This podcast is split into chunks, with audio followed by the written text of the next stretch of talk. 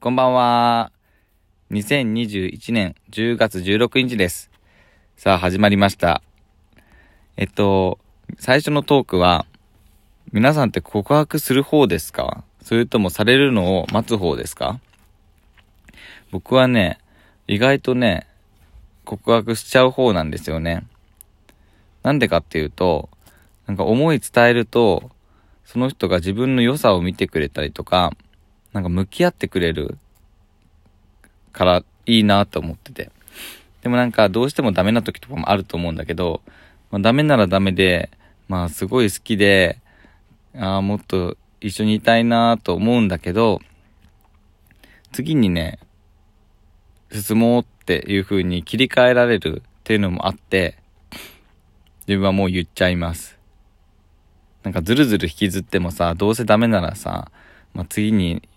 向いた方がいいじゃん。前進んだ方が。だから言っちゃうんだよね。皆さんはどうですか？なんか、自分はもう好きって思うなら言っちゃえって友達とかにもアドバイスしちゃう方なんだけど、まあなかなか人それぞれだよね。ぜひなんか皆さんも好きな人がいたらアプローチかけてみても欲しいなって思います。さあ、それではタイトルコールに移りましょう。肋骨パケオのパキラジ。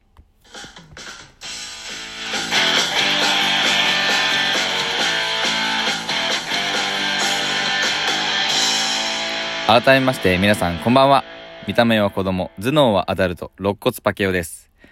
今日は自宅のウォークインクローゼットから配信中です。パキラジでは皆さんからのお便りをたくさん待っています。皆さんからの質問、エピソードを送ってください。そして、ツイッターのフォローをしてくれたら嬉しいです。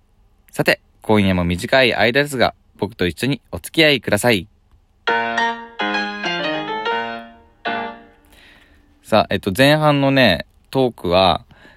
あの、僕が初めて男の人と付き合った人の話をしたいなと思っています。えっと、初めて付き合った人はね、あの題して、スピリチュアル男子なんだけど、なんかアプリでね、あったんだよね。なんか自分はちょっと顔出しとかしなかったんだけど、まあそれぞれ顔出しせずに、まあちょっと興味本位で会ってみたって感じなんです。で、なんかどこで集合したかっていうと、マクドナルドだったんだけどね、最初。で、なんかすごいやっぱドキドキするじゃん。で、年上、2個ぐらい年上だったんだよね。で、あの、マクドナルドであって、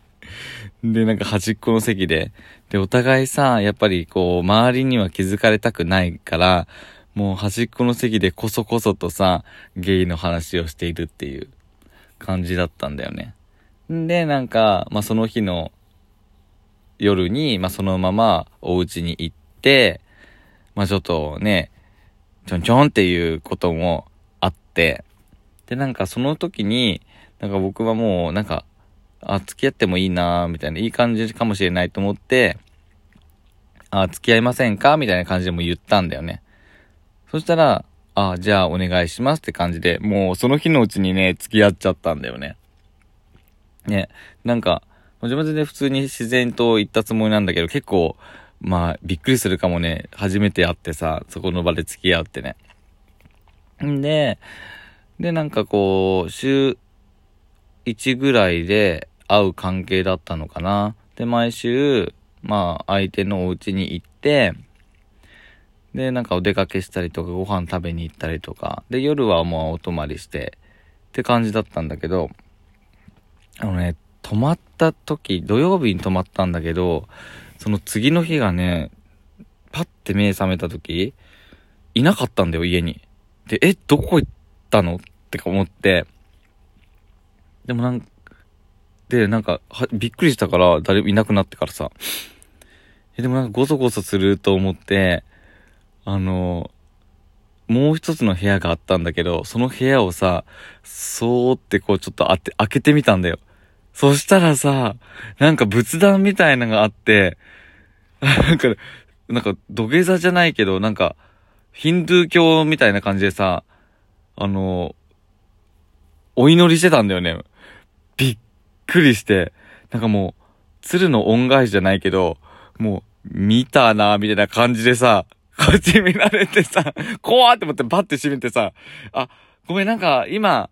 あれだったよね、なんかこう、なんか、用事だよね、みたいな感じで、激当にごまかしたんだけど、もう絶対これやばいやつじゃんと思ってさ、でもなんかもうドキドキして、とりあえずもうちょっともうすぐ帰るわ、みたいな感じでごまかして帰ったんだよ。んで、そしたら、まあその時電話くれたんだけど、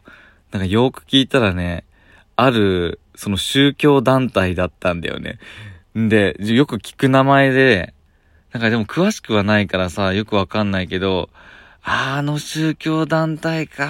ーってなって、やっぱ周りの人に友達とかには聞くじゃん。あれってどうなのみたいな感じになったらさ、いや、あれは結構やばいよ、みたいなこと聞いて、もうそこでね、ああ、どうしよう、これ以上この人と関わってたらやばいかもしれないと思って、だんだんこう距離を置いてったんだよね。でもなんか、いざここでもうパッてね、お別れしますっていうのはさ、やっぱ言いづらくて、いやなんでかってやっぱその状況を見た後だからさ、やっぱ、やっぱこれが原因なのみたいな感じで言われるかもしんないじゃん。なんでさ、まあ、クリスマスだったんだよね。その、別れを切り出すときに。んで、うん、なんか そのクリスマスの時もさ、前、あ、クリスマスの話思い出したんだけど、なんかその男がさ、なんか結構勉強してて、なんか就、転職するかなんかで。んで、あの、クリスマスなんだけどさ、プレゼントちょっともうお互いなしにしないみたいなこと言われて、ああ、そうなん、わか、なんか、分かったよ、事情あるよね、みたいな感じで言っててさ、まあ分かったつもりだったんだよ。でもさ、なしって絶対ないじゃん。お互い会うのにさ。って思ったから、まあ自分はちょっとしたものはやっぱ持ってったんだよね。そしたらさ、その男は一個も本当に持ってこなくて、え、どう思う？それ。やっぱさ、そういう約束にしたからさ、持ってこないのが筋なの。いやなんか、ちょっとぐらいさ、いいじゃん。なんか気持ち持ってきてもいいかなと思ったんだけど。そしたら本当いなくて。それで、ああ、もう終わりだなと思って、あの、イブの日を過ごし、クリスマスにもお別れを告げましたっていう話です。ひどいよね、クリスマスに別れを告げるってね。で、えっと、2番目の付き合った男の子の話したいんだけど、まあ、この子はね、束縛系男子だったんだよね。ま、見た目は悪くなくて結構ガタイも良かったんだけど、まあ、なんか、付き合った途端に、はい、アプリ即消し、そして、ツイッター、インスタはもう隅々まで追求される。そして、あの、自分が遊びの約束したら、全部に絶対ついてくるんだよね。もうさ、なんか最初はさ、あ、行こう行こうって自分もさ、結構フレンドリーな感じだからさ、あ、いいじゃんいいじゃんみたいな、みんなと仲良くなろうよみたいな感じだったんだけど、なんかだんだんさ、やっぱその様子がおかしくてさ、もう怖くなってさ、もう自分束縛もほんと嫌だなと思って。皆さんって束縛系男子とか、束縛されたことある？自分それ以降もう絶対にそういうことあったらもう付き合うのやめようって思うんだよね。そう。で、その人も別れ最初からもうごめんって言ってたんだけど、どうしてもクリスマスは一緒に過ごしたいってなって、イブ一緒に過ごしたんだよねんで、ケーキとか買ってきてくれたんだけど、もう全然自分も見も入らないしさ、もうあれもし、夜もしないしさ、まあ次の日、じゃあこれで本当にお別れですって言って、予言通りお別れさせていただきますって言ってまたクリスマスの時にね、別れを告げたんだよね、本当に。もうなんか自分本当申し訳ないよね。クリスマスに別れを告げる男みたいな感じでさ、ね。でも本当そういうのには気をつけてくださいね、皆さん。ね。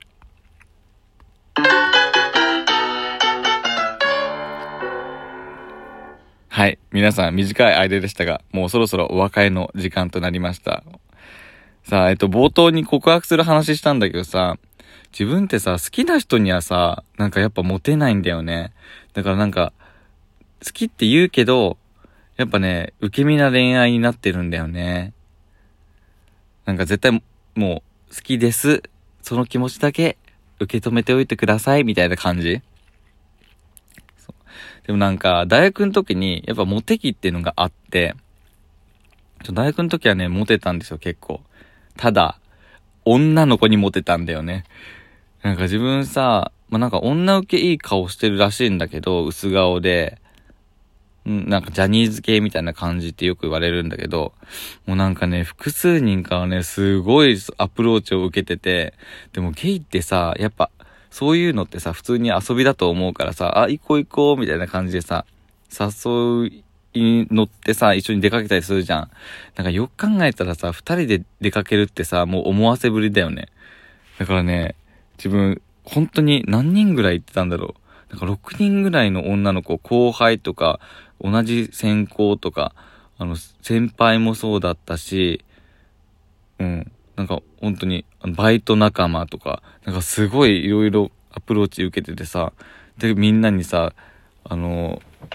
あごめんなさいって、あ、そんな感じだったんだ、ごめん、自分、そんな風には思えてないです、みたいな感じで、いつも断ってたんだよね。だからなんか、下手にさ、女の子と二人で遊びに行くのが良くないなと思って結構反省したんだよね。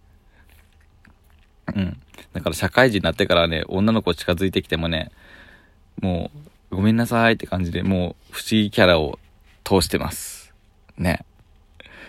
ってな感じで、もう12分になりそうなので、早いなってことでもう、今日の会話おしまいにしようと思います。肋骨パケオのパケラジ。